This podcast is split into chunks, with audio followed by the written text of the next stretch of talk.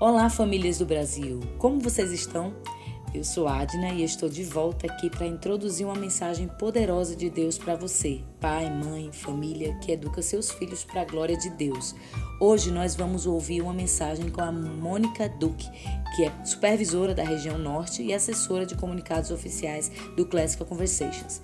Nossa querida Mônica já esteve aqui na primeira temporada, no episódio 3, falando um pouco de como Cici chegou no Brasil. Então corre lá e ouça a voz potente da querida Mônica. Você pode acessar em todas as nossas plataformas e redes sociais e ouvi-la novamente. Mas agora você vai ouvir essa mensagem maravilhosa com a Mônica. Então vamos lá ouvir o que a Mônica tem para nos ensinar. Olá, querida família Cici. Como você está?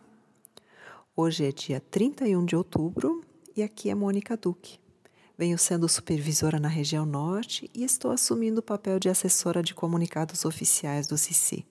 Portanto, falo em nome da liderança do CICI. Aqui em casa, estamos há alguns meses fazendo aulas de pintura em tela. O quadro no qual estou trabalhando nas últimas várias semanas é um deserto, o céu azul e algumas nuvens. Quando mostrei à minha professora que eu havia, que eu havia escolhido esta imagem para pintar, ela ficou visivelmente decepcionada e perguntou: Mas por que você quer desenhar isso? Respondi: Quero aprender a desenhar o degradê das cores de forma que apareçam as dunas e quero aprender a pintar nuvens.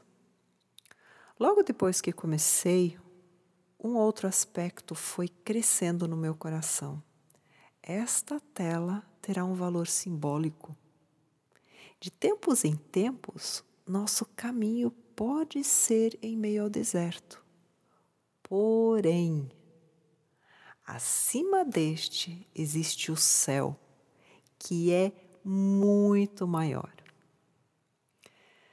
Em 1 Reis, lemos sobre a fantástica experiência que Elias teve quando desafiou os profetas de Baal. Em seguida, Jezabel declarou que no dia seguinte ele seria um homem morto. Elias se desespera, vai ao deserto e pede para morrer. Um anjo o alimenta e ele vai ao monte Horebe chamado o Monte de Deus. A palavra nos diz: Eis que lhe veio uma voz e lhe disse: Que fazes aqui, Elias? Entre outros, ele respondeu: Mataram os teus profetas à espada, e eu fiquei só, e procuram tirar minha vida. O Senhor responde: Manda ele voltar lhe dá várias tarefas bem específicas e acrescenta: Conservei em Israel sete mil, todos os joelhos que não se dobraram a Baal, e toda a boca que o não beijou. Em que direção você e eu estamos caminhando? O Senhor nos convida para vivermos na Sua presença. Que orientação clara ele tem te dado ou está te dando? Qual é a tua tarefa para hoje e para o ano que vem? Quero te encorajar a caminhar, a seguir no caminho que o Senhor tem te mostrado. E nunca esqueça, há milhares e milhares espalhados pelo nosso país que não se dobraram e que não se dobrarão. Você não está só. Muitas pessoas fizeram homeschool em tempos difíceis. Nós no Cici continuaremos a, a trilhar o caminho que o Senhor tem nos mostrado. Nada mudou. Nosso trabalho segue. Temos centenas e centenas de famílias chegando para o ano que vem.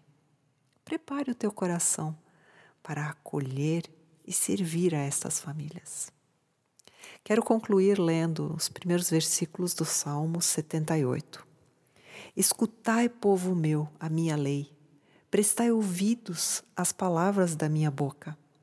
Abrirei os meus lábios em parábolas e publicarei enigmas dos tempos antigos, o que ouvimos e aprendemos, o que nos contaram nossos pais.